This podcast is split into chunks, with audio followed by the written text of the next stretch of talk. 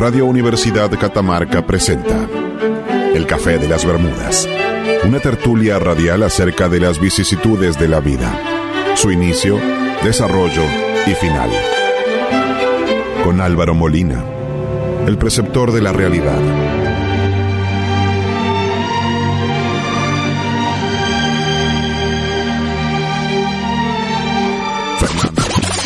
Ramiro Núñez. Eterno soñador. Y Rodrigo Ovejero. El optimista de la mentira. En los controles, Mike Zavala. El único que sabe lo que hace. El café de las Bermudas. 100.7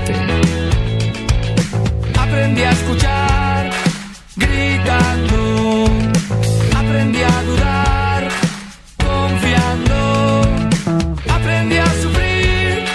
Buenas noches y bienvenidos a una nueva emisión de El Café de las Bermudas. Vamos a estar en el aire este martes 31 de agosto de 2021 hasta las 23 horas, como todas las semanas. En esta ocasión eh, no nos va a poder acompañar el señor Fernando Gustavo Daud, pero eh, sí vamos a tener la compañía grata de Yamiro Núñez y Álvaro Molina. Buenas, buenas noches Rodrigo, Álvaro, Mike, Álvaro, a toda la audiencia y repito, al Fer también, que me imagino que lo está escuchando. No, no, ¿No? imaginas ¿Vos mal. crees Yo me jugaría por decirte que no. no, no el, está. el no no debe estar durmiendo. Buenas Sí. noches todos, buenas noches audiencia. Genio. Veníamos Buenas noches Álvaro. Hay, hay cosas que le pegan bien y cosas que le pegan Sí. mal a la gente. Las que le pegan mal a la gente le pegan mal a Fernando. Sí. ¿Viste? Sí. ¿Viste que vos decís, che, hay gente que estos días le da alergia? Fernando con alergia. Sí, sí. Hay gente que le pegó mal la vacuna. Fernando está tirado. Sí, está sí. mal. Yo venía contento porque eran dos o tres programas seguidos los cuatro, y felices los cuatro. No, este iba a ser el segundo. El. No logramos un segundo Claro, programa. no, ya no llegamos al segundo, No eso habla al muy mal de nosotros. Qué bajón. Hay una Deadpool por ahí dando vuelta claro. entre los oyentes para ver cuántos programas hacemos en el año. ¿Sabes que eso, eso de, de que a algunas personas le- le- les da y a otras no, y a Fernando siempre da, bueno, me hizo pensar algunas, porque venía caminando y me paré a, a sacarme la zapatilla, tenía una espina, No. y ahí Qué me di cuenta- simbólico eso. ¿Era Sí. simbólica la Sí. espina o no? No, no, no, No, be- era- be- real, real. Ah. No era metafórica, no. y ahí me di cuenta de que algunas personas tienen gracia y otras no. Ujú. Gracia en el sentido de elegancia, agilidad natural de movimiento. Sí. ¿Bien? Ajá. ¿Por qué te digo esto? Cuando vos viste que hay personas que de pronto uno ve que sea, sea cual sea la posición en la que se atan los cordones, tienen gracia. ¿Bien? Y después estamos los que somos como yo, por ejemplo. Yo recién cuando me puse a atar los, los, los- cordones de la zapatilla era como una cuestión de que no sabía cómo me iba a parar. ¿Viste? Y ahí dije, soy Jar Jar Binks. ¿Sos el Jar Jar Binks de Somos, hay, de hay mu- somos muchos, digo, o sea, yo me reconozco, me, me, me autopercibo además como tal, pero... Son hay, parecidos, ¿eh? Pero hay muchos que, que somos así, digamos, de Sí, movimientos sí. torpes por naturaleza. Hay gente con gracia y gente, que, no. Bien. Sí, sí, Me sí, gustó, el, me eso gustó la- el adjetivo calificativo gracia. Yo había Claro. entendido, había entendido cualquier otra cosa. Tener gracia para el gracia para el movimiento sería. Claro. Es- Movimiento cuando dice que es agraciado, es gracia para la, la belleza. Para Claro. la belleza. Claro, Movimientos petulantes, así seguro de uno mismo. Me gusta petulante. ¿Ah? Es un- eh, parece que petulante y seguro de sí mismo no es lo mismo. Pero bueno, son, son características que No, no, no, seguro. agraciado. Seguro, seguro. Pero eh, generalmente se, es- bueno, no importa, es una discusión muy boluda. Usted que está del otro lado, ¿qué piensa de las personas agraciadas? ¿Cuáles son sus, sus veleidades? ¿Cuál es su gracia? Sus gracias. Bien. Nos pueden, nos pueden contar su gracia al 3834-686017. También nos pueden escribir a nuestras redes sociales, Facebook e Instagram, como el Café de las Bermudas. Ah, muchísimas gracias. Bien. Hoy es el último martes de agosto, se hizo largo este Uh, mes. larguísimo. ¿sí? Eh, y como todos los últimos martes vamos a cumplir con una, con una costumbre del programa. Cuando el programa comenzó era totalmente improvisado y eso fue cambiando con el tiempo porque, bueno, no en vano llegamos a, no sé, decenas, cientos de miles de, Sí. de ahogares noche por no, martes tras martes, ¿viste? Y bueno, eso te condiciona un poco. Quinta temporada del café este año. Claro, sí, sí, sí, 12.000 programas, sí, no es poco. Eh, y eh, de todos modos, entonces comenzamos a hacer un poco más de producción, pero un día dijimos, no tenemos que perder aquel espíritu aventurero de esto. Sí. Y surgió la idea de el sombrero seleccionador, que será explicada en palabras de Álvaro Mori. Muy bien. El sombrero seleccionador es un proceso de elección aleatoria de los tópicos que tratamos en el programa que ha sido conformado de la siguiente manera. Cada uno de los integrantes del programa decidió cinco temas de su gusto y los colocó en una bolsa. Esa bolsa, luego un día dijimos, ¿y cómo vamos a hacer con la bolsa? Yo tengo un sombrero, dijo alguien, y pasó a ser, oh, el sombrero seleccionador. Haciendo una alusión a Harry Potter. Claro. Y ahora vuelve la bolsa seleccionadora. Claro, porque la persona que lo único que tenía que hacer, su único deber, además de relacionar una banda de rock con cosas, su otro deber es traer un sombrero una vez por mes. No, Al Fer lo convocamos todos los martes por los Beatles y las cosas y los últimos martes de cada mes únicamente que por, Por el el sombrero. sombrero. Claro. Y Y así- le decimos, ¿trajiste el sombrero, Fer? Sí, bien, Fer, le damos una estrella a cada uno, Claro. le felicitamos. Pero bueno, En no esto- pudo ser. Ahora está el Bien. casco seleccionado. Ahora podemos tener el casco, pero yo diría que no saquemos los papeles de la ¿Viste bolsa. que no había que confiar en Fer? No, nunca. Antes Fer tenía también los temas. Entonces dijimos, no, Sí. no, no, los temas, el alma del sombrero, la Claro. vamos a tener nosotros. Claro, claro. Y este aquí que tenemos los temas. Bien. Entonces, sin más preámbulos, Pa, pam, pa, tengan en cuenta, oyentes, que vamos a hablar de un tema que no conocemos, que no hemos preparado. Sin más preámbulo, Puede ser un tema que eligió Fernando. incluso... Que ya nos ha pasado alguna vez. Sí. Ojalá que no sí, sea sí. mío porque ya salieron Sí. con los Ojalá cinco no míos, sea creo. Yamiro. Ya Ojalá. salieron los cinco míos. Ah, creo. bueno. Ah, listo, bien. Voy a empezar a mover, mover, mover, mover. En este instante- Ustedes me ven que yo los estoy mirando Sí, los ojos, sí, ¿verdad? sí, En este sí. instante, Álvaro Molina está revolviendo los papeles dentro de la bolsa y sacando- dice... No, es que acá hay un pedacito que dice 09. No puedo- No, hablemos del 09. No, no. Vamos a hablar de. Perfección. Perfección. No, para- para- Perfección Ese es Fernando. no es mío. Es ver, Fernando, no es mío. Es- no es mío. Y, la- y según Ramiro ya salieron los suyos. Vamos No. a sacar una Esta, foto y esta lo vamos a hermosa letra, esta hermosa de- letra, esta fuente, no es mía. Sí. Aquellos que Es están en el ¿vos podés grupo que del sí? Café de las Bermudas, de los oyentes, van a recibir la foto. ¿Podemos sacar tema. otro papelito? No, no. No, no, no, ya hemos dicho. Si se agota la charla, Claro. sí, podemos. Pero hasta ahora no hemos tenido que recurrir a ese. a ese. a, Es herramienta. a esa herramienta del Snap. Claro, si nos, ¿Bien? si, si nos ¿Bien? quedamos vamos a con mantener, la... vamos a hacer un esfuerzo por mantener ese invicto y para ello vamos a hablar de perfección durante las siguientes dos horas. Sí. ¿sí? Sí. Eh, de manera solamente interrumpida por Sin los ir cortes a ningún y corte en empezando este ahora momento, empezaremos por lo que solemos hacer. hablar de perfección. Vamos a definirla. Sí.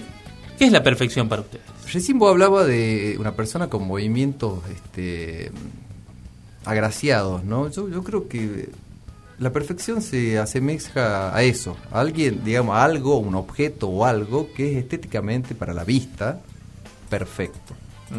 Yo lo, lo, lo tiro de ese lado, digamos, del estético, del, del objeto. O sea, ese casco para mí me parece perfecto.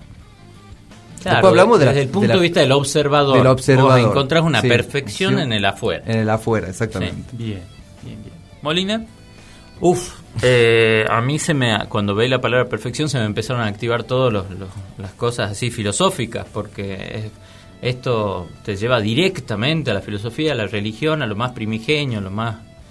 Y, y bueno, para mí es, es un, es prácticamente un, el resultado de la suma de todos los valores, este, la punta de la pirámide de la realidad. La perfección es aquello que, que no tiene fallas, para definirla por lo que no es, y algo que no tiene fallas no puede hacer otra cosa que identificarse con Dios. Tremendo. Que es perfecto, es la perfección. Cerramos el programa. Muy No, buena. ¿eh? pregunta. Ese es mi parecer. Muy buena, muy te buena. voy a preguntar. Eh, pues no creo, no, no, no creo poder añadir algo a, a- a la definición. Lo hiciste muy bien.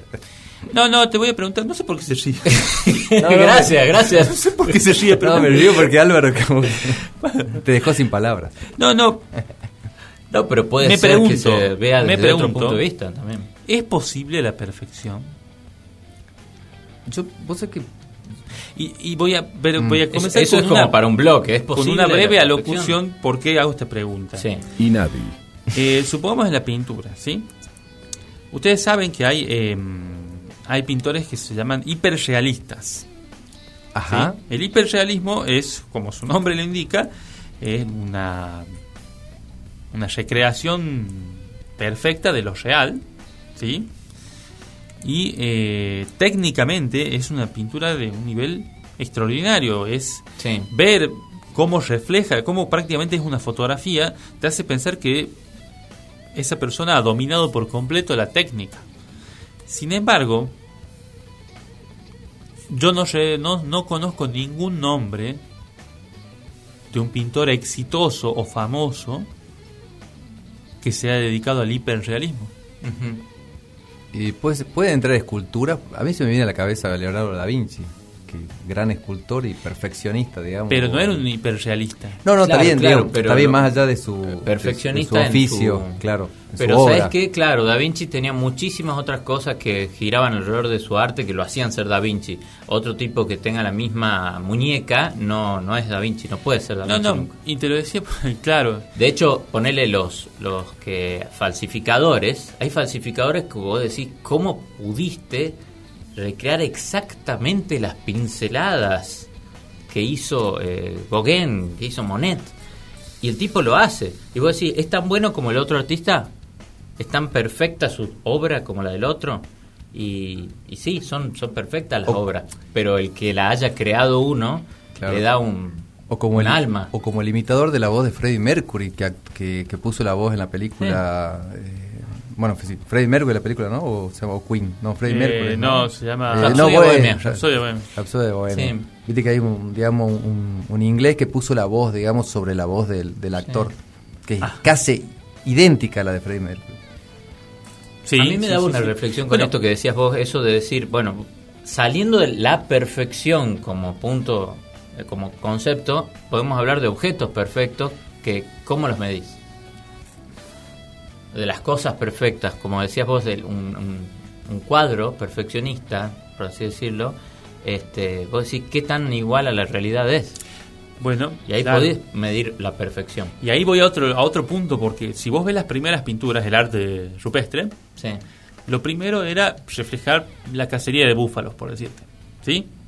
Sí. Y para eso dibujaban búfalos y la técnica del dibujo se fue depurando. Pero la perfección impoluta para mí sería que se eh, perfecciona hacia el hiperrealismo y sin embargo conmueven más eh, otro tipo de pinturas. Picasso, que de que, que no se asemeja en nada a la, a la Claro. realidad, no es un espejo para nada de la realidad su Claro, de lo que vos ves por lo menos. Claro, claro. ¿Bien? O Dalí.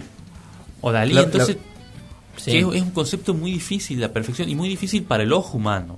Yo, yo creo que la, la- la perfección, hablando ya, digamos, o haciendo empatía con algún tipo de artista que cree algo, yo creo que siempre está cargada de algo subjetivo, más allá del hiperrealismo que vos hablas, ¿me entendés? O sea, es como que le va a dar el toque final. Está bien, yo te, te, te pinto una computadora, no sé, por decirlo, pero le voy a dar mi marca, ¿me entendés? Por eso yo creo que la perfección en todos los sentidos es como una construcción. ¿Me entendés? Como decía Álvaro, como una construcción Del objeto y el sujeto. y sí, y del sujeto, ¿me entendés? Claro, claro, porque Eh, esto es una perfección subjetiva. No sé, para vos ese reloj es perfecto, capaz que para mí no. ¿Y qué, Claro. qué, qué le da ese, esa entidad de Sí. perfección, Tú ¿entendés? eres perfecta, sin el 90, 60, 90, decía Camilo. Tremendo, tremendo. Poneme Camilo, por favor, de fondo para este bloque. Porque es perfecto. Camilo es perfecto. El Café de las Bermudas. El único programa que tiene el enorme privilegio de estar en la lista de los 10 más repudiados por el INADI.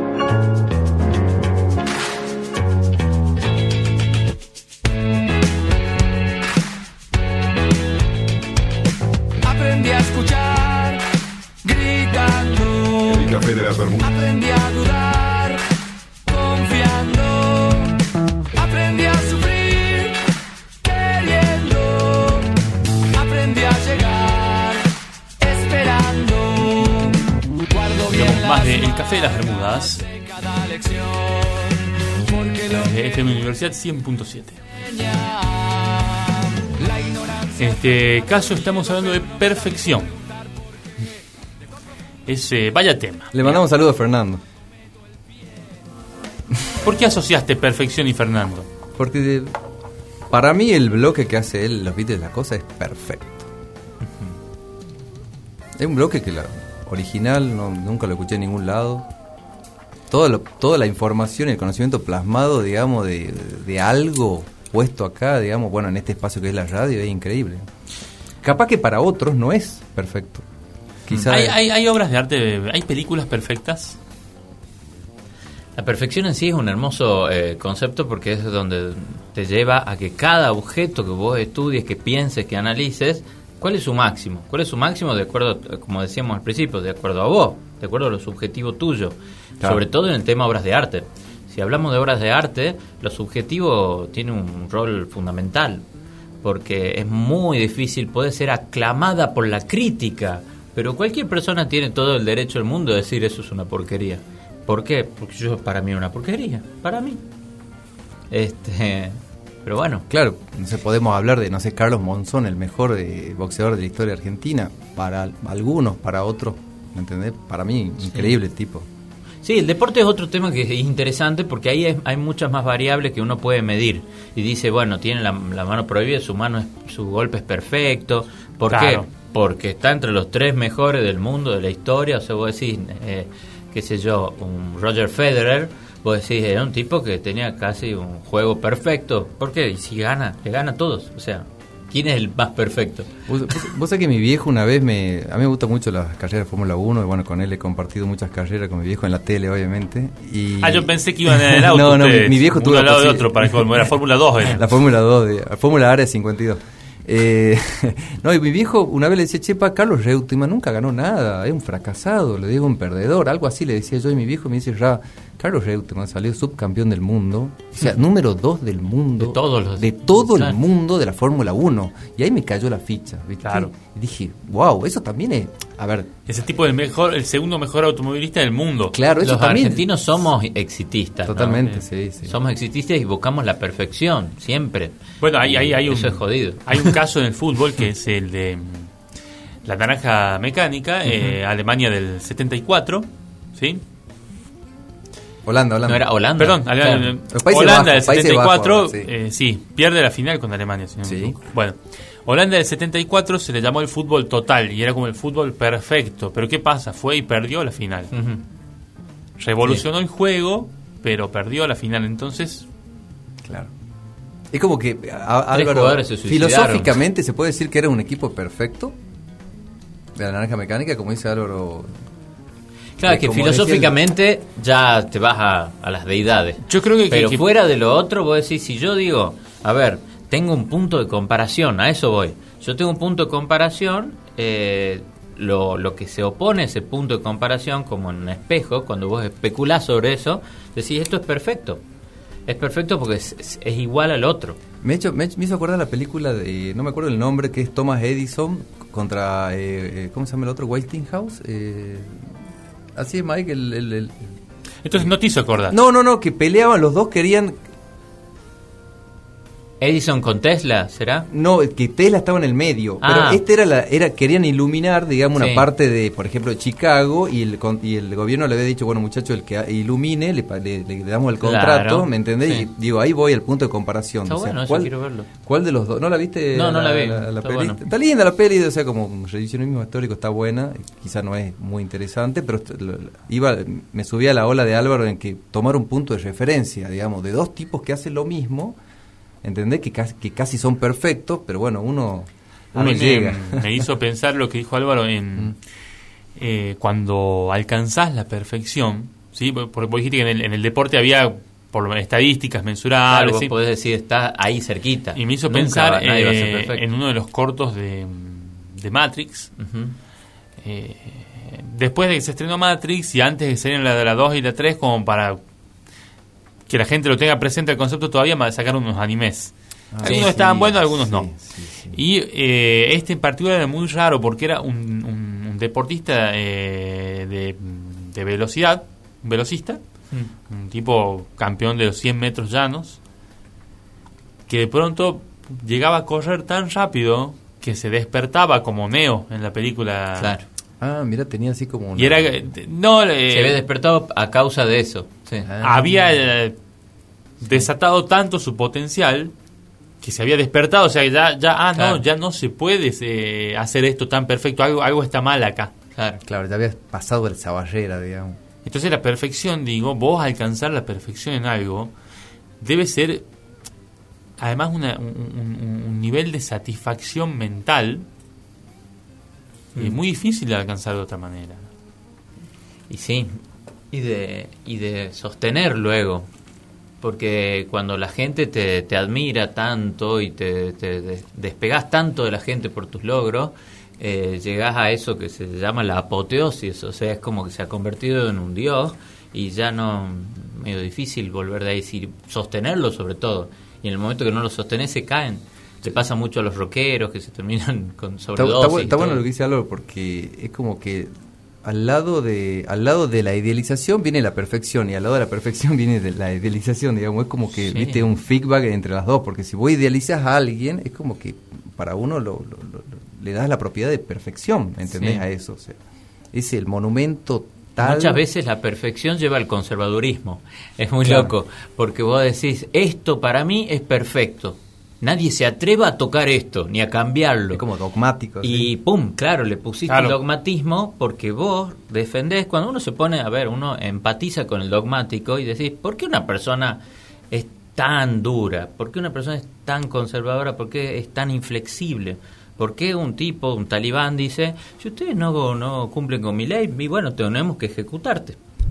Porque esta es la ley que hay que cumplir y si no la cumplís te ejecuto. Eso es lo que dice el talibán. Entonces vos decís, ese es el- el- el- la perfección del, del dogmatismo. Pero sí, te entiendo. ¿cómo eh, vos llegás a, a ese nivel de, de sostener que tu postura es como las cosas deberían ser? Entonces por eso te digo, el- el- la perfección lleva al conservadurismo cuando es subjetiva. Claro, ¿sí? cuando te conviene. Claro, Es cuando vos decís, estos son los libros que deberían leerse, aquellos no deberían leerse.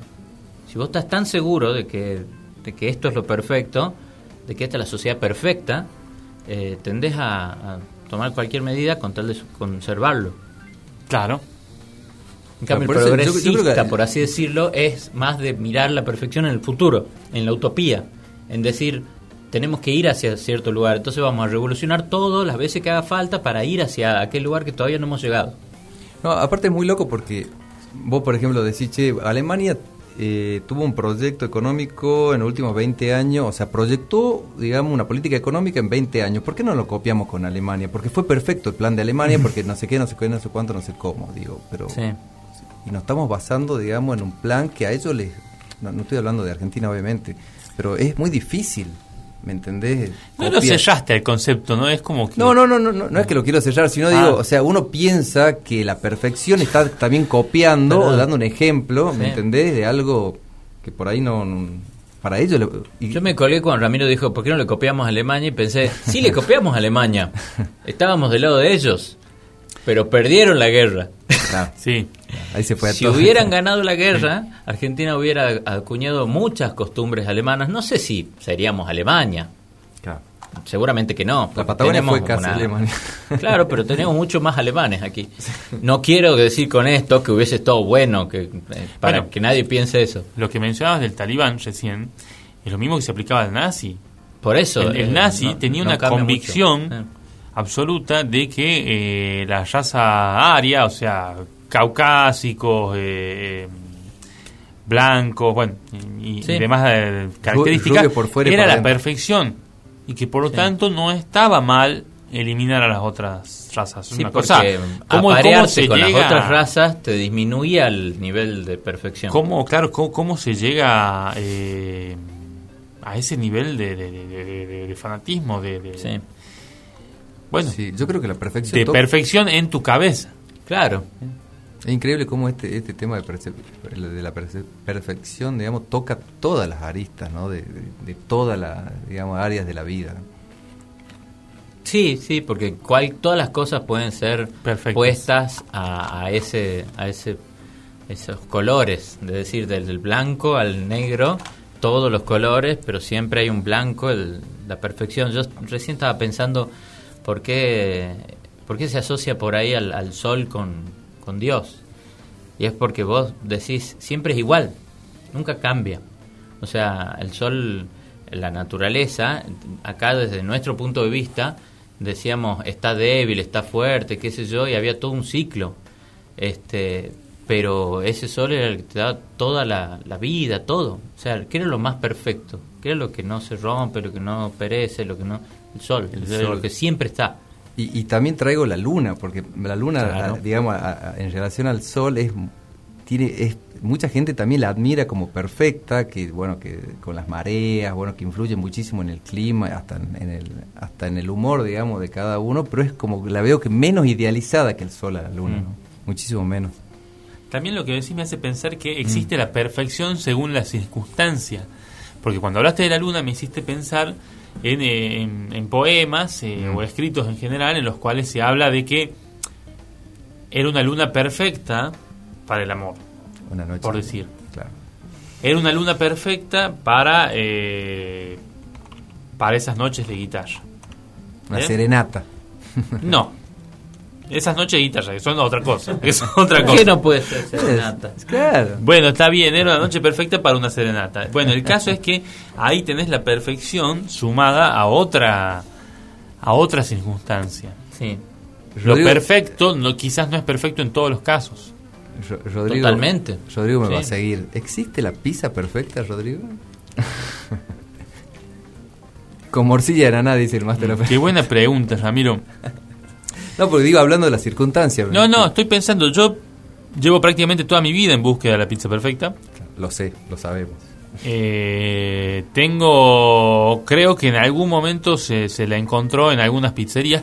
La pizza perfecta es como muy esquiva, porque vos tenés épocas de las pizzerías. Incluso aunque no cambies el, el, el pizzero y todo lo que, y, y los ingredientes, vos tenés épocas. Porque seguramente el pizzero tuvo una época en la que estaba muy bien, muy enamorado de su mujer, esperando un hijo, muy optimista, qué sé yo. Y después tuvo otra época el pizzero, el mismo pizzero con los mismos ingredientes, pero el pizzero justo le habían ejecutado una deuda de frávega, ¿bien? Sí. se había separado de la mujer, estaba con quilombo con el tema para ver a la nena, ¿sí? sí, sí. Y Si no no, le pones amor a la comida, no claro, igual. entonces Sí. la pizza perfecta ha pasado por las siguientes pizzerías de Catamarca a mi criterio. A ver. Bueno, No. esperemos que nos, nos pongan una bala, algo. No sí, vamos a ojalá, mencionar. qué sé yo. No lo vamos a No, mencionar. sí las vamos a mencionar. A mí me parece que te lo vamos a descontar. Bueno, está bien, no los voy a mencionar, pero hay cuatro o cinco Podríamos pizzerías. mencionarlas si probamos sus pizzas. Sí, pero hay cuatro o cinco pizzerías que eh, definitivamente eh, alcanzaron la pizza perfecta en un momento y luego, como no puede ser de otra manera, al parecer en la historia humana, la perdieron. La perdieron. Sí.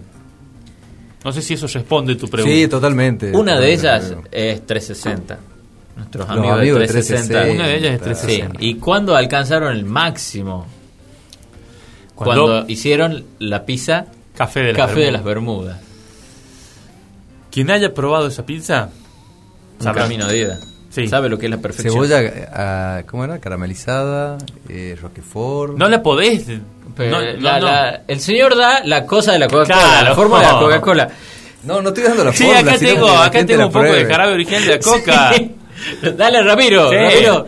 Me- Imagínate, eh, escúchame, viste, yo vi un documental que decía la fórmula de la Coca-Cola solamente la saben dos personas en el mundo y una de ellas es un boludo.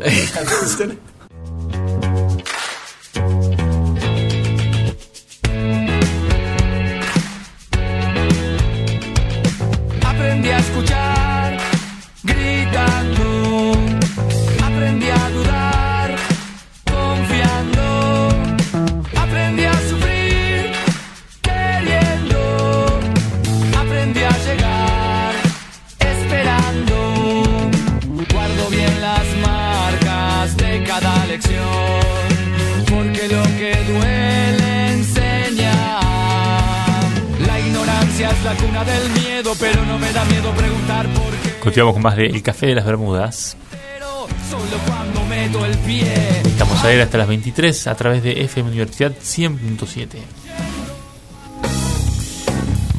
Continuamos hablando de perfección. Me, me estoy riendo yo solo, aunque no me, no me- nadie me esté mirando, me estén escuchando nada más. Y Todo el mundo te ignora, Ramiro. Estaba viendo, digamos, la gaseosa cola que estás tomando y también se me vino a la cabeza. Ajá. ¿Existe la bebida perfecta? Así podemos tirar hasta las 2 de la mañana, ¿no? Si no fuera por, por Sí, insípida, podríamos decir, ¿cuál es la bebida perfecta para nosotros? El- Claro. el Y que agua. cada uno piense en su casa, ¿cuál es la bebida perfecta para ¿El sí agua? mismo? yo voy a tirar el agua. Bueno, pero está bien. Eso es desde la respuesta sí, mía. sí, eso- Sí. Jugate, jugate, Rodrigo. O sea, está bien, es verdad, el agua es lo más, lo más eh, saludable que hay. que jugar, eh, Sí. jugarme es tener una opinión más parecida a la tuya. No, no, pero bueno, así como el. Perdón, gin, Ramiro. El gin. Pero es el agua. Yo también Claro. estoy de acuerdo.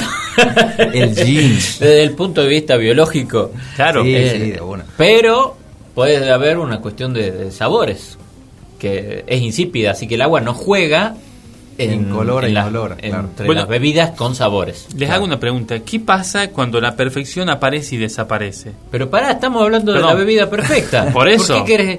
Y bueno, ¿cuál es la bebida con sabor perfecta, Rodrigo? Pero no íbamos a decir marcas. dices. No íbamos a decir marcas. No digas marca. Bueno, la gaseosa más popular. La del gaseosa mundo. cola. Claro. ¿Decís vos? Ah, Yo la. la, la- con azúcar la o sin azúcar. Con azúcar. La gaseosa eh, manzana más. Sabor hablamos, Más perdón. conocida. Ajá. No es la torazo. No íbamos a decir marcas. ¿Vos, Álvaro? Acá el señor dijo una marca, ¿eh? Sí. Yo quiero que después de cuando le, le Le vamos a descontar. No vamos a descontar los cuatro, ¿no? Sí. No se le escapa uno, Rodrigo. Sí, sí, sí. ¿Vos? Eh, a mí, yo voy por los. Voy a poner como variable para elegir mi- la, la cosa, no solamente el sabor, sino. eh, el- La temperatura. no, el proceso que ha llevado a que ella An- exista. Antes, antes era el sabor, pero no, pero se cambió No, la no, pregunta pero para sí mismo. A veces Bien. el sabor es producto de un proceso mucho más elaborado que en otros casos. A mí hay, hay whiskies que yo he probado que he dicho, wow, esto es perfecto. ¿Has Y ahí el- es donde vos decís, esto llevó muchos años, mucho proceso, mucho laburo, mucha investigación y han logrado algo muy Cuando- grosso. vos decís cuando hay Ah, toda una historia atrás de ¿Has esa visto, vos el, ¿Has visto vos el, el whisky de sangre que venden en Escocia? Whisky Ajá. de sangre. El whisky de sangre. Para no es vampiros. whisky de sangre realmente, es un whisky común y corriente que lo añeja en, una, en unos Ah. barriles, claro, pero que dos veces al año el maestro whiskero, no sé cómo se llamará el tipo que hace los, los Sí. whiskies, eh, se pincha por barril, tira una gota de sangre de él. Y le da el. Bueno, yo no lo he probado, te Mm. soy sincero, ¿no? Pero eh, el otro día vi un documental del tema y se discute si le da un sabor eh, particular o es el hecho de que vos sabés que alguien le, le dejó caer una gota de sangre dos veces por año lo que le da un sabor tan particular. ¿Me entendés? O sea, eh, eh, Como un eh, fetiche, si vos estás vos. sintiendo el gusto o estás sin- eh, sintiendo el, el- el proceso, o sea, el, conocimiento del proceso. Más o que estás nada. teniendo Es acceso al alma del No, es, fetiche. digamos. es tremendo porque lo, lo- lo- lo testean bromatológicamente para demostrarte que no importa lo que el tipo tenga en la sangre, porque vos decís, che, no estaría bueno si tiene sida, ¿no? Pero, no, ¿qué pasa? Con todo el proceso de fermentación, Sí. No hay de, forma de, añeja- eso, de de añejamiento, nada, no hay forma de que nada llegue vivo a ese momento. Viste, de que sé yo, desde la última gota de sangre dejan pasar tres meses, algo así, para recién servir. Mira vos. Sí, es que si igualmente vos tirás una gota de sangre en un medio así no te queda nada de, Cuando- de la sangre. ¿no? cuando vaya a Irlanda le voy a traer- tener la sangre. Pero en la cabeza Ni te lo- queda. claro, en la cabeza que sabes que, Claro. que eso pasó Cuando por vaya a Irlanda les voy a traer vino de Escocia sangre. es, Escocia es. Y Bueno, es un ahí whisky. al lado, y es un lado, whisky. O sea, no Cuando me, vaya a Irlanda se va a buscar Claro. un vino de ese que decís. Eso- vos. pero eso- Bueno, es su interpretación de tu relato. Pero vos te... No voy a... per- Claro. Ya te dije, ¿No escuchaste Rodrigo, que era un whisky de Qué Escocia? interesante, Rodrigo. Yo te- Cuando vaya por Australia, voy a conversar con un canguro. Recién habías preguntado algo, Rodrigo. Ya te- seguramente te olvidaste. La perfección en... No, no, no, ya deportes. es que me choqueó, la verdad me choqueó porque como, jaja. Bueno, la, no, la, era Ah, otra la pregunta. Había una, una pregunta de un oyente Sí. que era que nos decía que hablemos de la cita perfecta. Ah, Eh, me parece Ah, interesante. Sí. La cita, la cita perfecta. Tiene que ver que con no la es la frase, que no es la frase. Lo cual es muy subjetivo, pero a la vez podremos dar algunas ideas generales. Tiene que ver con la persona. me Cosas parece. que no hacer, por ejemplo. Comencemos por cosas que, que tenemos que hacer. Eh, ¿Qué? A ver, vos vas a. A ver, ¿qué comida no pedís si estás en una cita? Locro, dice nuestro Ah, locro. Operator, la, la razón ha hablado. Ramiro. Totalmente. un, eh, un mat- eh, no, matame el verdeo porque también puede ser complicado, algo con ajo, digamos. Porque para después, ¿no? Sí. Gambas al ajillo. Claro, sí, un fideo a la Yoli, entendés que después no podés ni hablar porque es puro ajo. Álvaro. Yo no, no comería algo muy voluminoso, así, en una cita. Que, que caiga pesado, decís Claro, vos, claro, más allá de no desagradar con el aliento, cosa que no hay que hacer y hacen, tienen mucho con el aliento, con tus olores corporales, fruto de comer locro. Sí. Eh, tampoco está bueno algo muy grandote y muy que, que, que- o sea, ¿viste esas hamburguesas que las tenés que comer con las dos manos, Zapping, abrir la sí. boca y te quedan cosas colgando y chorreando? Ah, no sé si para una primera cita es como lo mejor. Perdón, Rodrigo, yo lo veo Rodrigo comiense una pizza Para una cita entera. perfecta, Una- la cita perfecta Rodrigo comiense una pizza entera. No, así, no, yo voy a pedir una pizza para mí. Eso es la cita perfecta para mí. No, no, déjame corregirte en qué estaba pensando.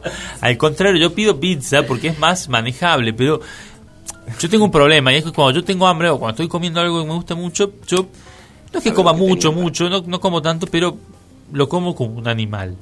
Esa es la realidad. Yo, yo soy parte de un, de un, de un círculo de eh, comensales anónimos donde vos te parás y decís, eh, mi nombre es Rodrigo Vejero y tengo un problema, como como un animal. ¡Impacto! Vos, entonces no me pido lomitos en las citas, Claro, algo. por lo menos en las primeras citas que he tenido, digamos. Quizá después te relajamos un poco.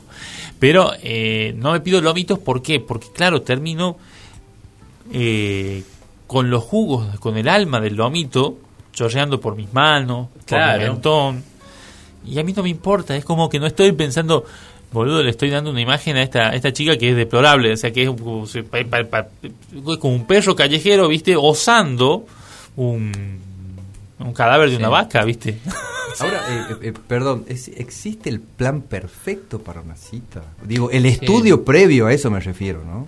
De decir, bueno, a ver, Eh, este contexto, esta música. Yo no sé si tirar toda esta información al aire, pero Tirala, tirala. Álvaro, sí, este es muy difícil que la perfección la encuentren dos personas a la vez y que sea totalmente mutuo. Eso es muy difícil.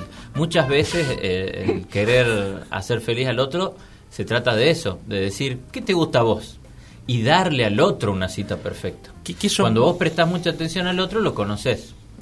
Y cuando lo conoces, sabes que le gusta y, y ahí podés hacer una cita perfecta. Claro, por- Esa es la teoría. Claro, quizá, digamos, invitar a, a tomar a alguien un café, porque a esa persona le gusta mucho un café, puede ser su cita perfecta. Sí. Y nada más que es un pocillo, digamos. Yo me concentré en la parte de estudio que dijiste. Claro, plan perfecto. Porque vos lo tomaste más para el lado romántico y él lo tomó para el lado de estudio. Él dijo, ¿qué nivel de estudio hay? Y me puse a pensar, ¿cuándo ese nivel de estudio pasa a ser enfermizo? Y sí. Ah, ¿En qué, Porque, no, no, ojo, ¿en qué claro. sentido lo digo? A ver, vos, porque vos tenés una cita con una chica, ¿sí? Y has hablado por Facebook, cosas así, que yo, y viste que... A ver, ah, mirá vos, eh, eh, de vez en cuando toma una cerveza, o sea, parece que le gusta probar distintas cervezas, entonces la, la- la- la llevas a algún lugar donde hay alguna cerveza. Pero eso es como una cosa común, pública, digamos. Y que vos pensás que puede ser agradable. ¿En qué momento ya es creepy? ¿En qué momento cuando estás así revolviendo la basura de ella parecía, ah, entrevistar mirá, a sus vecinos, claro, Claro. entrevistar a sus vecinos, hacerse pasar teléfono. por amigos de sus exnovios para obtener más información. No, qué bueno esa, Este, qué sí, buena pincharle todo, por supuesto, todas las redes, todo, todo, todo, Claro. solamente para saber qué cosas le gustan y hacerla más feliz. bueno, Hacerse amigo de su hermano. yo tengo Es- una- es creepy. Hacerse Sí, es amigo creepy. de su hermano para que te diga, che, mira, esto con mi hermana Claro. no va, esto Bueno, no va. Hacerse amigo yo de tengo un amigos, amigo que eh, yo tengo un amigo que era un tipo ahora bueno hace muchos años no lo veo pero de chicos éramos amigos que se lo y eh, el tipo tenía un nivel de levante un nivel de seducción muy muy grande éramos jóvenes o adolescentes qué sé yo pero bueno ya salíamos ya Top teníamos del tipo, digamos. y el tipo era como tenía un nivel de levante muy alto y muy eh, y, y mucha cantidad digo Ah, volumen ¿Y cantidad. pero claro qué hacía él investigaba antes de la era de las redes sociales Sí. entonces tenía hecho todo como, por ejemplo, esto es muy creepy. Esto es muy creepy lo que voy a decir, pero tenía todo, ¿viste? Como los, la- las investigaciones de los asesinos seriales. Sí. Sí, sí, sí. Mira que dicen, Ah, va a trabajar de 3 de, a 7 de la tarde, se toma el 202. Sí, sí, La sí. pared con Claro. las cosas pegadas así. Claro. Se para en el kiosco de la esquina, La compra familia, su el trabajo, los amigos, las líneas así, cuánto Claro. tiempo pasa en cada lugar. El telgopor. prefiere, claro. Claro, el telgopor, viste, con las banderitas, pues, la- lo- lo- lo- lo- lo- los alfileres puestos en los ¿Qué datos. helado pidió con una foto de ella tomando el helado así? Claro. Sí. Es súper obsesivo. Y much. entonces eh, es como... Pero vos bueno, sabes que qué loco, porque no hace falta nada de eso. Lo único que hace falta es escuchar. Cuando vos querés saber qué le gusta al otro, lo mejor que podés hacer es escuchar, preguntar. Bueno, Yo tengo un amigo escuchaba. que él arrancaba, era muy, muy, siempre. Muy Rodrigo iba a decir. Su línea de apertura, muy como tu amigo, Ah. pero en vez de ser obsed, de- porque su, su idea era la conquista. Entonces era como que siempre arrancaba con ¿qué perfume usas? A cualquiera. Así. O sea, en los boliches, siempre era, discúlpame, y la frena, y me estás por decir algo. Claro. ¿Qué le va a decir? ¿Querés bailar conmigo? ¿O cómo te llamas? ¿Cómo No sé, te llamás? claro. ¿Me gustás? No, no, no. Quiero saber qué perfume usás. Y vos sabés que siempre le contestaban. Y eso llevaba a que él opinaba sobre la respuesta y entablaba conversación. Y muchas Álvaro. veces eso lo llevaba a buen puerto. Porque lo- lo que él hacía era preguntar y escuchar. Cosa que los tipos muchas veces no hacen. Sí, Sí. sí, sí, sí. Hay sí, que Qué, buena, qué buena estrategia. Sí. No, yo iba a preguntar eh, si el tipo este tenía conocimiento previo de perfume o era como un cortejo. O era su Y estrategia. vas aprendiendo porque cuando vos escuchás, aprendés. Entonces te dice, ah, yo uso tal porque es re frutal y es bueno porque en primavera se usa, está de moda. El tipo grabó todo eso. A la siguiente también puede usar eso y decir, ah, mirá, pero estamos en primavera, ¿no te gustaría más un frutal de tal marca? Y la otra dice, ay, ¿cómo sabes de perfume? Eh, Claro, es como y captarte la atención, charlemos, sobre eso. El- El- el- este, el- este tipo, este tipo también eh, escuchaba, pero de una manera más creepy justamente, porque la idea de él era presentarse desde arranque conociendo todo lo que a ella le gustaba. Claro. Entonces, ¿qué hacía? Te- hablando que éramos adolescentes, qué sé yo, las escuchaba confesarse. Había descubierto que desde cierto ángulo en la catedral te podías aproximar tanto al confesionario que nadie te veía acercarte y podías escuchar básicamente lo que, le- lo que la, la chica en cuestión, en este caso, le decía al cura. American Psycho. Catamarca, norte argentino, o sea, todos iban a confesarse. Claro. ¿Bien? Eh, y el tipo así escuchaba. Uf. Entonces yo lo he visto abrir conversaciones eh, con, con, con chicas, ¿viste? A las cuales, por ejemplo, le- yo me acuerdo que le dijo a una, yo no estoy tan en contra de matar gatos ahogándolos. Uf. Y yo me quedé pensando, ¿por qué le dice eso? Ella inmediatamente se dio vuelta con una sonrisa y le dijo, ¿viste? Me parece que hace mucho escándalo la gente de eso. A mí me dieron 20 Padres Nuestros cuando lo confesé. Y él les decía, a mí me dieron 25. Pasa que, claro, vos sos muy linda. Y así... y ahí empezaba. Claro. Y ahí empezaba. y ahí Increíble empezaba. el nivel de, De psicopatía. Totalmente. Vos sabés que estabas contando la historia y me hizo acordar esto, una cosa que nada que ver, pero en una catedral la diseñaron de tal manera que habían puesto los, los confesionarios en ciertos puntos Sí. claves y que el sonido sube y se une en una cúpula, entonces vos podías estar en un cuarto ahí arriba, al cual, ¿quién era el único que accedía a ese cuarto? El, el, el jefe de todos lo- los otros, claro, digamos. uf. Ah, Entonces él podía tremendo. pararse de ahí y escuchar las confesiones de todas las personas y, de, y cómo, digamos, ¿viste cuando la gente hace teletrabajo? Sí. Que están y está el supervisor Sí, atrás. Sí. el que le dice, así no se venden libros y le pega en la nuca, así, eh, discúlpeme, va a tener que hablar con mi supervisor. Bueno, era una suerte de supervisión, para ver que también No, están no. haciendo su trabajo. Qué, qué locura que lo hayan eso. hecho con la acústica necesaria acústica, al, sí. al- al edificio. Para y eso que- es perfección. Eso es perfección, perfección claro. en la construcción. ¿El conocimiento es perfección? En ese caso sí, porque el tipo conoce, Sí. digamos, la... Es que el conocimiento nunca Es llega a ser completo. Vos sabes todo sobre algo, has alcanzado la perfección sobre eso. Por ejemplo, si yo te digo 2 más 2 es 4. O sea, la matemática es lo que más se acerca a la perfección. La Claro, matemática, los ángulos, por ejemplo, la rectitud, los rectos, los 90 grados son perfectos. Son perfectos porque no pueden ser mejores. Ya han llegado a la perfección. Como los 180, como los 360. todo, no, es perfecto. no. todo es perfecto si Todo tomamos es eso, pero perfecto. siempre y cuando sea que no puede variar. todo lo inmóvil es perfecto. Bueno, Bueno, Bien. tremendo. también. El quarks. Espectacular. Sí. No, Eh. no, pero eso también ahora se dice que no, porque vos tenés la, la- lo más chiquito del universo es lo que vibra, lo- el quarks, el quantum. El quantum, esa energía, digamos. Sí, y se El mueve. ki, el ki. Y se mueve, sí. no, no es energía, creo, es, es materia.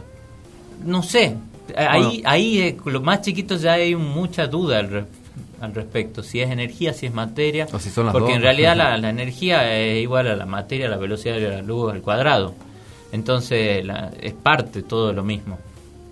Siempre con un equilibrio. Después, muy bien, ¿cómo lo dijo la Ah, fórmula, tremendo, no? tremendo. Con, con- con la solvencia de alguien, de alguien que la usa de manera cotidiana. Bueno, yo soy admirador de, de Albert y de Stephen. Claro. De Galileo Galilei. Algo se lee.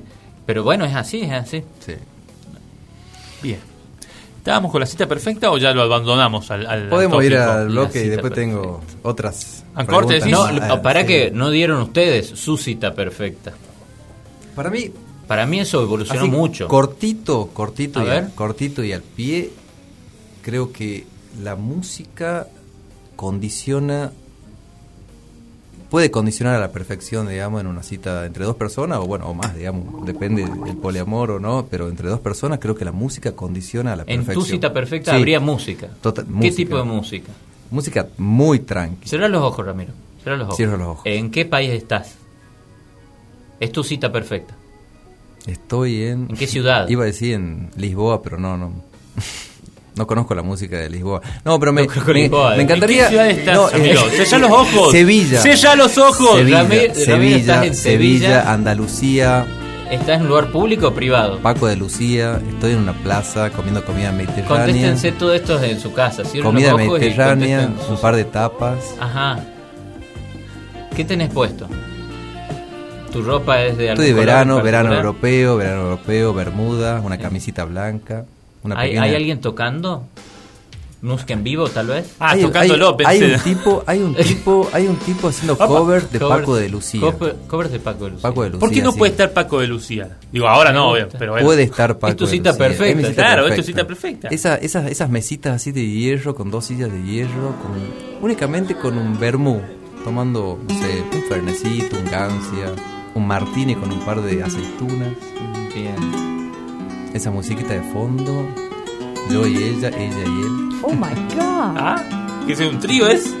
Sí. Yo y ella, ella y él. ¿Por qué no? ¿Por qué no, Rodrigo? Yo y No, ella, ella y él. Claro. Estamos los tres con Paco de Lucía. Esa sería mi cita perfecta.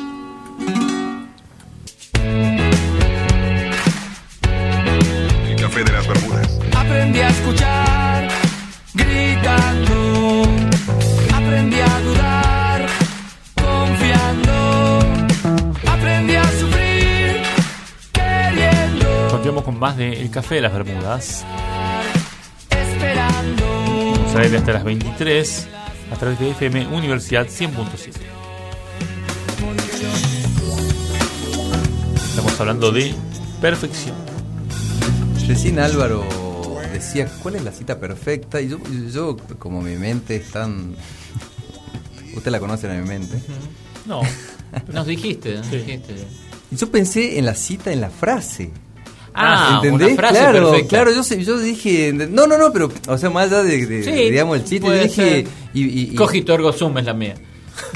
bueno, a ver. ¿Qué- qué sí?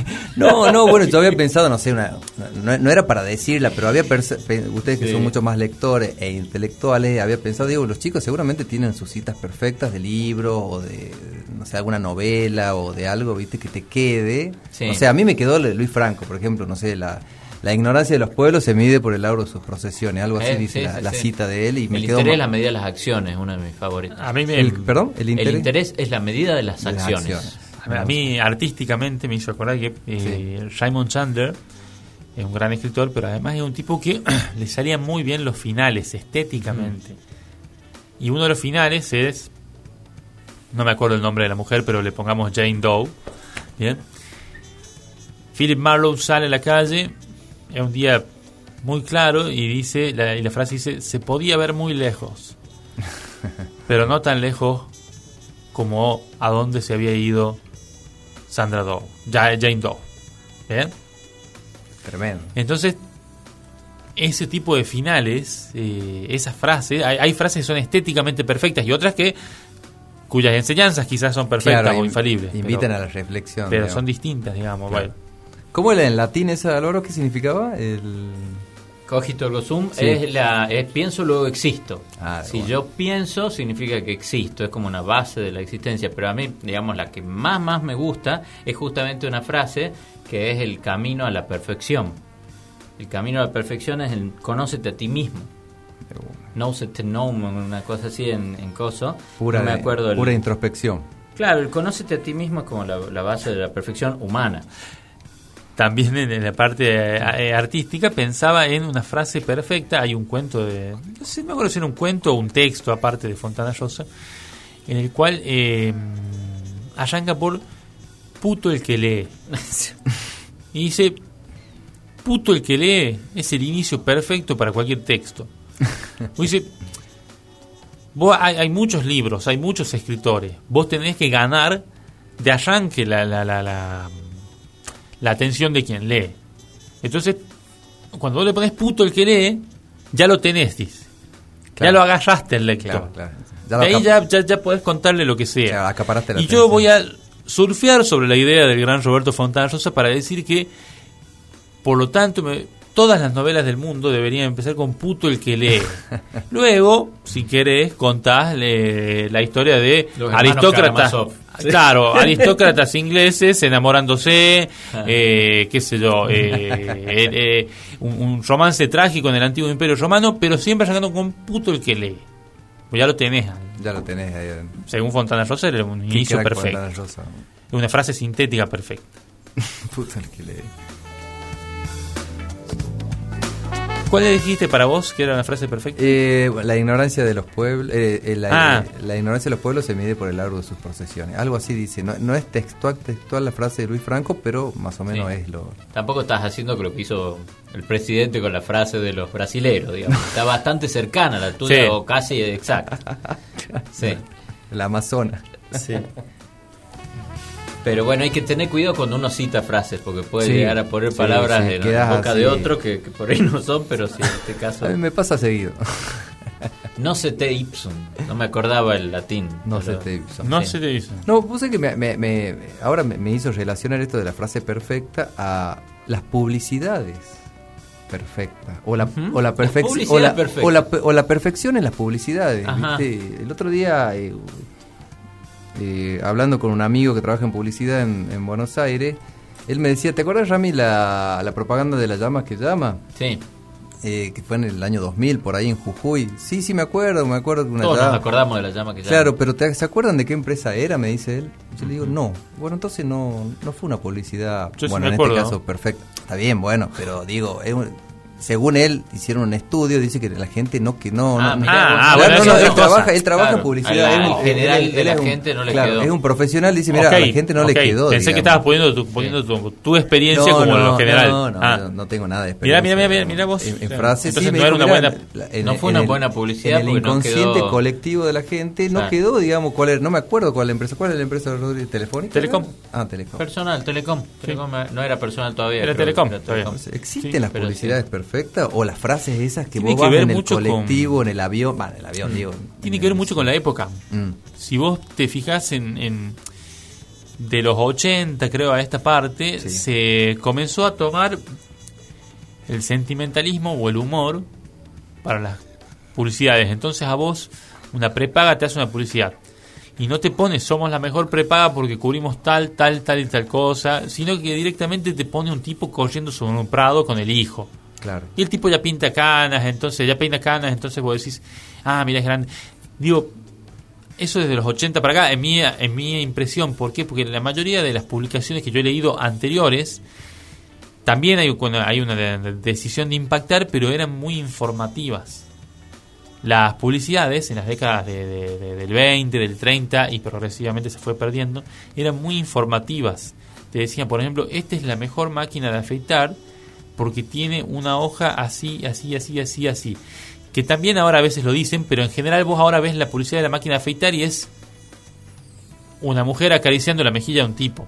Claro, Y el tipo todo Claro. fornido, digamos, así, el, el superhombre, digamos. El- lo que te digo es que apela a otra cosa, ya, ya no es informativa, ya... y- Sí, yo creo que quiere impactar en el inconsciente. Apela al sentimiento, ¿no? exacto. Claro, apela al sentimiento, y Claro. antes, antes eso no era lo El perfecto. consumidor muchas veces toma sus decisiones por lo que siente y no por va- evaluar variables. Antes se decía todas las cosas, cuando vos ves una publicidad de autos de la década del 70, te decía, eh, con el coso es esto de cuero y esto tiene tantos caballos y esto tiene tanto y cosas, y ahora no te hablan nada, Nada, de sus no, cuestiones. no, no, no, nada. A lo sumo vos ves que en el banner van pasando datos, para el que quiera leerlos, le paso esos datos, pero lo demás es cómo te sentís, cómo te vas a sentir, este te queda bien, sí, este es para vos.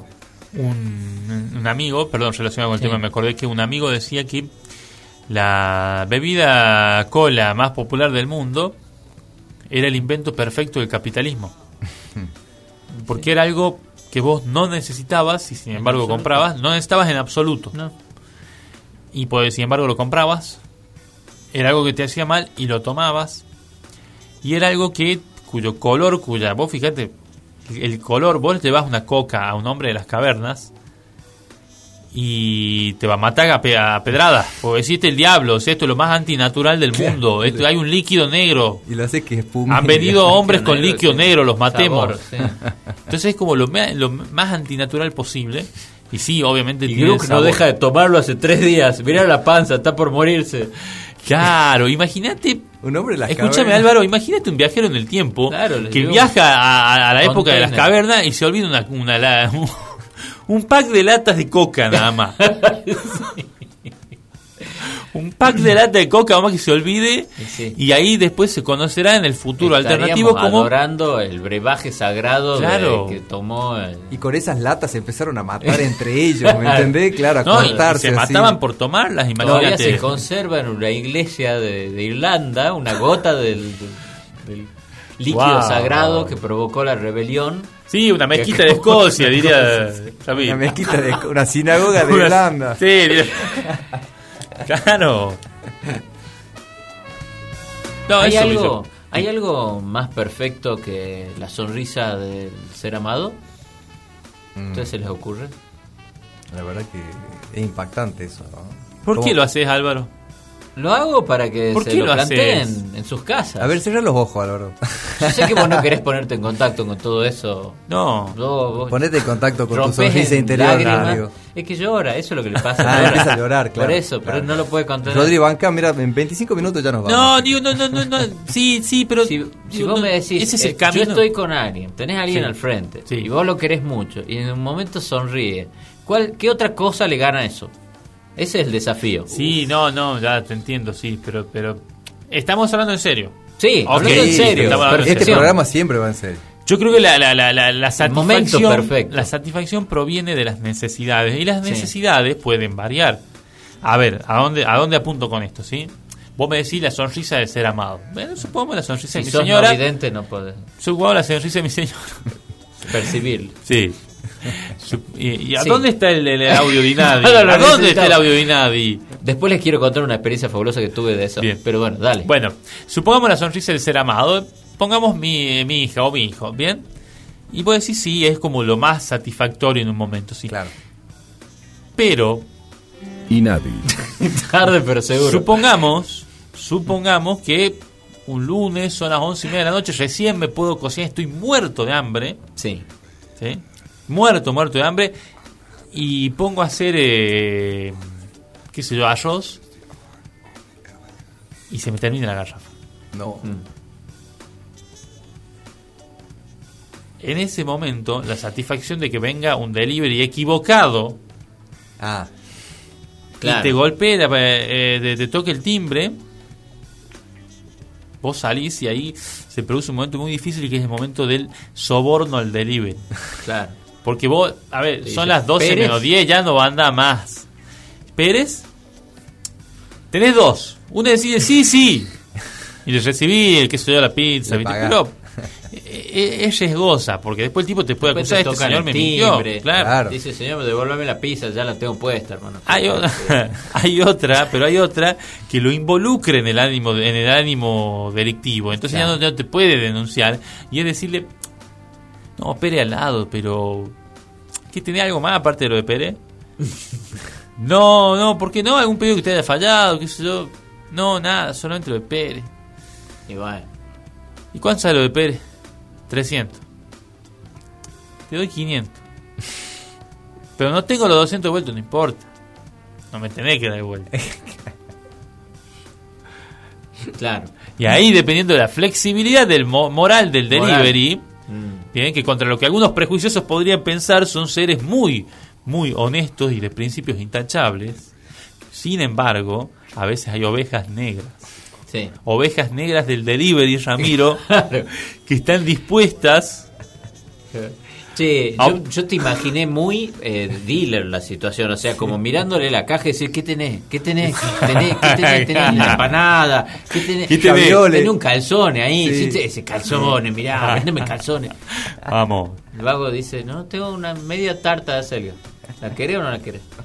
Son Bueno. muy buenas las tartas de acelga. Me hice adicto a la tarta de acelga. El Es perfeccionista la sin perfección en delivery. Yo no podía creer. Me pareció una cosa así como. Yo, Yo- nunca voy a pedir una cosa así. Me la ponen al frente y digo, bueno, es lo que hay, lo como. Y lo comí, me enamoré. Me enamoré de la tarta Yo- de acelga. Yo no puedo. A ver, está bien si querés ser eh, homosexual, pero no seas trolo, man. ¿Por qué relacionás el comer sano con lo.? Eso es lo Claro. peor que está haciendo. No, nuestra- no, está bien, pero una cosa es comer Todo mal. sano. La radio no puede hacer Yo estoy eso. a favor de comer sano. Pero no nos engañemos. A ver, yo como sano, yo tengo una cuestión de salud por la que- cual tengo que Sí, comer sano. Doble y nadie para él. Pero no Doble estoy diciendo, me enamoré. No, no, toda la gente va a estar conmigo. Me Es más, si voy al Inadi, me va a decir, está bien que lo haya discriminado por trolo. Porque no, no No tiene nada que ver. ese la señor. De- no después- es que ensalzó las propiedades de la, de la, de la tarta de acelga. Dijo estar enamorado de la tarta de acelga. Yo Bueno. no voy a permitir que se me vea en público con una persona que dice una cosa así. Después yo me armo un facho, ¿no? Y sí. Bueno, está Bueno, bien, pero Está bien. vamos a una breve pausa. A que no sabes, Ramiro, la macana que me mandé. ¿Qué te mandaste, Rodrigo? Me apostaron que no podía hacer algo muy, muy estúpido. Y contame, ¿vos qué hiciste? Avisé en la radio que volvemos con el programa. Los invito el próximo martes a las 21 horas a escuchar el Café de las Bermudas por 100.7 Universidad. Hacemos radio con vos.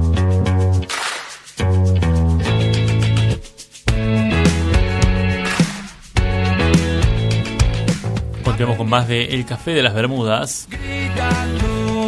Vamos a ir hasta las 23 horas por FM Universidad 100.7. Ustedes pueden comunicarse con nosotros por las siguientes vías de contacto.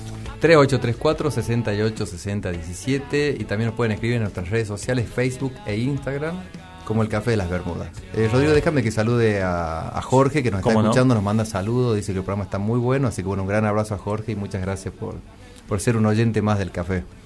Bien, gracias, gracias Jorge. A Marcelo también, que siempre nos escucha. eh, fiel oyente. Fiel Sí, oyente. así es. Marcelo. Bien, continuamos hablando de perfección. Y como todos los temas en el mundo, y más un tema tan amplio como, como el de perfección, necesariamente debía cruzarse con otro de los grandes temas de la, humanidad, de la humanidad, porque, como bien se sabe, los temas, los grandes temas de la humanidad son dos. Uno es el amor, el otro son En el Café de las Bermudas. Los Beatles y las cosas.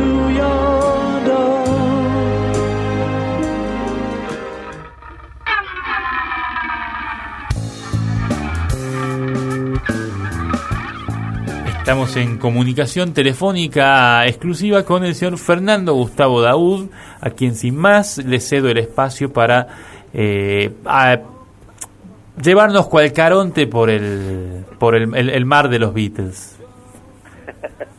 y qué, qué, qué mar, qué mar tan vasto y tan profundo a la vez. ¿Cómo, cómo les va, amigos queridos? Un, un gusto comunicarme con ustedes. Eh, lamento no estar personalmente ahí por cuestiones de salud, pero bueno, este, acá estamos firmes al, al pie del cañón, este, cumpliendo con este bloque tan tan importante del Genio. como es relacionar el tema del programa de hoy con los cuatro de Liverpool, con mis queridos y universales Beatles. Hola Fer, un placer escucharte. Se te escucha muy desmejorado, pero bueno. ¿Cómo estás, Fer? Espero que, que mejores pronto. Vamos a, vamos a ver si la, la, la tos y la, la garganta me dejan terminar la exposición del día de la fecha. Ah, Este, Qué lindo tema que arrojó el No te vamos a sombrero, exigir mucho, No, sí. largamos. Yo pensé, viste. perfección. Sí, muy buen tema. Te, eh. te- te quiero preguntar una cosa, Fernando, para confirmarla nada más, ¿no? Eh, es un tema tuyo que vos lo pusiste en el sombrero. Eh, no, no, no. Eh, no, no, no voy a... Niego todo, como digo siempre. Niego niega todo. niego todo. Efectivamente es tuyo, bien. No, no es mío, no es mío, no, en absoluto no, porque eh, eso eh, tal vez estás queriendo que yo te dé pie para... Yo voy a guardar el papel para hacerle una- Una pericia. Una pericia. Algún Sí. día voy a tener papeles de todos ustedes. Bien. Los Beatles y la perfección, Fernando. Los Beatles y la perfección. Vamos a empezar este hermoso tema y su relación con los Beatles con la con, con el siguiente ítem que no sé si lo han desarrollado a lo largo del programa, pero me gustaría arrancar con esto. Eh, ustedes saben que Aristóteles distinguió en, en el libro Delta de su metafísica tres sentidos en que se dice de algo que es perfecto. El primero eh, es cuando sus cualidades lo hacen el mejor en su género, o lo, que es completo, que no le falta nada, pero tampoco le sobra. Y por último, lo que ha alcanzado su finalidad natural, si esta es loable, siempre teniendo una visión muy particular sobre la perfección desde, desde lo que es la virtud, que es lo que más desarrolla Aristóteles, ¿no es cierto? Bueno, en base a esto, y circunscribiendo en, en el área de la música y de las artes, en este caso concreto de los Beatles, ¿cuál sería la canción pop más cercana a la perfección? ¿Sí? Les cuento que, según lo revelado por investigadores del Instituto Max Planck en Alemania, eh, estoy como adivinando las miraditas eh, entre ustedes diciendo, ¿qué será el Instituto Max Planck? ¿Qué estás inventando? Bueno, les cuento rápido. Se compré membranas Max con Planck- esa marca todo, ¿no? ¿Eso acaso existe? la Sociedad Max Planck para la Promoción de la Ciencia, les, les comento, es una red de institutos de investigación científica en Alemania, Ajá. que este, este, ese nombre lo tiene en honor a la memoria de un físico alemán muy, co- muy famoso que fue Max, Max Planck, Planck, claro. que inició la mecánica cuántica. Sí. Bueno, esta institución eh, es una organización sin ánimo de lucro, es independiente y está financiada por, por, por el gobierno de Alemania. Una palabra autorizada, podemos a nivel convenir. mundial. Sí. ¿sí? Eh, es importante porque tiene reputación mundial como organización de investigación de ciencia y tecnología. Y ha tenido a lo largo de los años, a partir de la Segunda Guerra Mundial, muchos eh, premios, ha tenido, ha ganado premios Nobel, en fin, no estamos hablando de, de cualquiera que está tirando esto que voy a comentar a continuación. Bueno, ya más o menos fundamentando de quién estamos hablando Sí. y la validez de lo que han hecho, les cuento que justamente este Instituto Max Planck llegó a través de un estudio a la conclusión de que hay una canción de los Beatles que reúne todas las características y requisitos para constituirse en la canción pop prácticamente perfecta. Este estudio se realizó por los investigadores de este instituto que hizo la revisión de más de 80.000 progresiones de acordes de 700 canciones diferentes, las cuales se grabaron en un periodo entre los años 1958 y 1991. Se tomó este estudio usando un programa de aprendizaje mediante el cual se le daba una puntuación a cada acorde comparado con el anterior. Se hizo con distintas canciones, no solamente de los Beatles, me refiero que se, se, eh, se hizo con canciones de los Beatles, de, de, de Genesis, ¿Se gastó de mucha guita en Pink eso? Floyd, bueno, de distintas bandas. El siguiente paso consistió en tocar secuencias de 30 de las canciones para 39 voluntarios, parte del estudio, donde solo se destacaba la progresión de los acordes sin las letras y melodías, de modo que no fueran reconocibles y no causaran cierto favoritismo que podría ser determinante en la respuesta. En base a eso y otra serie de criterios que no voy a ampliar para no hacer tan largo esto, dio como resultado que los acordes del tema Obladi Oblada del álbum blanco de los Beatles alcanzan el nivel de perfección, recibiendo una mayor calificación al generar una sensación agradable con el sonido de cada acorde, lo que se relaciona a la estimulación de la región cerebral este, que está vinculada al, a lo que se llama el placer, los placeres, el placer musical, etc. Lo paradójico de esto es que justamente esta canción Obladi Oblada, habiendo al lado de tantas otras canciones tan bellas y que se podrían considerar perfectas hechas por los Beatles, que después voy a mencionar cuál para mí sería esa, eh, no era del agrado de John Lennon, por ejemplo, que a pesar de que eh, es el que más ayudó a McCartney a tocar los acordes, los acordes del piano, por ejemplo, son eh, hechos por, por John Lennon, pero él personalmente la ha considerado como una canción aburrida, más destinada a las abuelitas de McCartney, como decía él, que fue el, el autor del tema, es, el autor es Paul McCartney.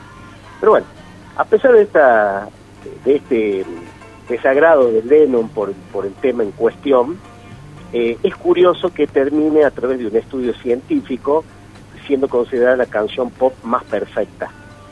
Eh, así que los Beatles sí están relacionados con la perfección, por lo menos específicamente en lo que se refiere a este estudio científico. Ahora, en lo demás, como ustedes habrán desarrollado a través de, los bloques del programa, la perfección no termina eh, siendo en definitiva más que una cuestión muchas veces subjetiva eh, y, bueno, y bastante, eh, digamos, particular en cuanto desde qué punto de vista se toma el concepto de perfección. En lo particular, yo quiero expresar que para mí la canción perfecta de los Beatles es Yesterday, a pesar de que me gustan todas, pero Yesterday la rescato porque porque nace no solo porque es perfecta melódicamente, por por todo por, por toda una serie de consideraciones me parece que es perfecta por lo que me produce también me, conmueve de una manera perfecta. Entonces sobre todo me gusta cómo cómo nace la canción cómo puede algo para mí perfecto nacer de la manera más insólita posible que es que es por un sueño.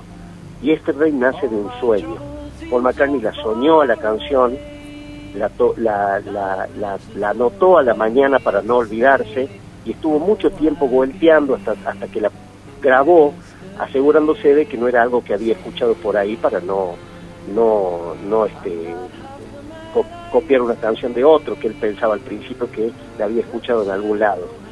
Así que me lleva a pensar esto, que muchas veces eh, lo perfecto nace de un sueño, porque en definitiva este, a veces soñar con lo perfecto no tiene nada de malo. Así que eso ha sido mi aporte para el tema de hoy y la relación, los Beatles y las cosas. Aplausos. Excelente, Fer, excelente. Excelente, muchísimo, muchísimas gracias. Ustedes, un dejado sin palabras. Ustedes van a comprar todo el humo este de la del, Instituto Científico Max Planck, que casualmente su principal eh, sponsor era Paul McCartney. No, no, no te sabría decir eso, pero yo creería que no. vamos a pensar que no, vamos a pensar que parece ser que es bastante serio este instituto porque aparte este, abarca muchos eh, diferentes campos de la ciencia. Eh, tiene 16 premios Nobel ganados eh, desde el año 1948 en adelante. Hablando en serio, Fernando, hoy creer que han hecho un estudio bastante serio y que realmente Obladi Oblada es perfecta desde lo musical y desde lo que produce como sensaciones las palabras de un conservador. Nadie más va a poder nunca hacer una canción como Vladio Blada. pero, en cuanto a los Beatles y las cosas, tengo que decir, Fernando, y esto no lo digo a menudo, que hoy tenés un 10 de parte mía. Epa, epa, eso es histórico, Fer, ¿eh? Histórico. Pero te lo voy a bajar un 9, por no haber venido. Por no haber venido. Por no haber venido. Está bien, la nota que quieran poner para mí viene bien, muchísimas gracias de todas maneras. En 10 es para Dios, como decía un profesor amigo. Oh, ah. Gracias. Fer, Bueno, Que Fer, te vaya muy bien. Gracias, que te Fer. tenés un 10, Fer. te mandamos un abrazo, Fer. Un abrazo, queridos amigos, y, y sigan adelante. Dale, dentro de un rato estamos en tu casa. Pide dos pizzas, por favor. Chao, queridos, gracias. Chao, chao.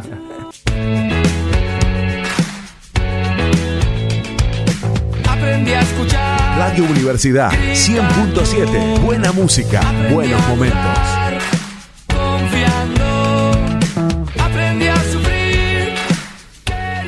Arrancamos el último bloque del Café de las Bermudas. Esperando. Bloque eh, que va a existir al solo efecto de que Ramiro nos cuente la madre de todas las anécdotas. Fuera del aire él nos hablaba de la magnitud de esta anécdota.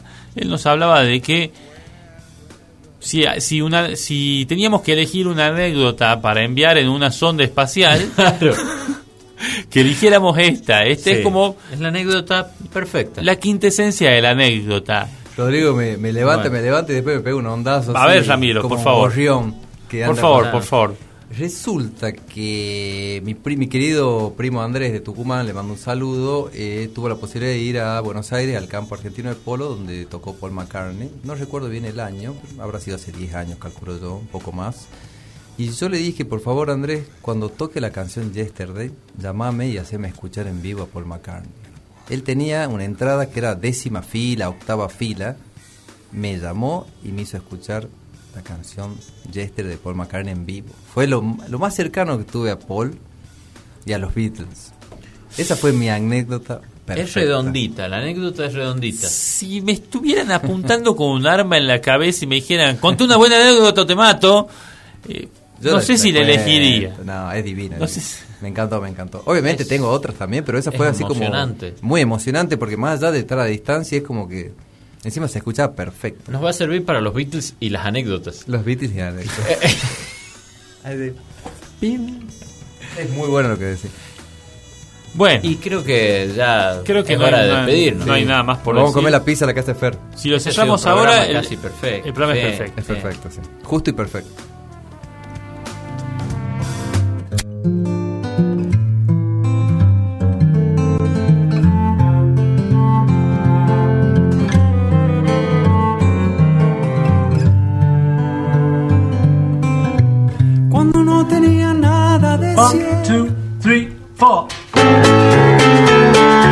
Hacemos el Café de las Bermudas, ofrecemos nuestras más sinceras disculpas por todo lo que acaban de escuchar. El Café de las Bermudas.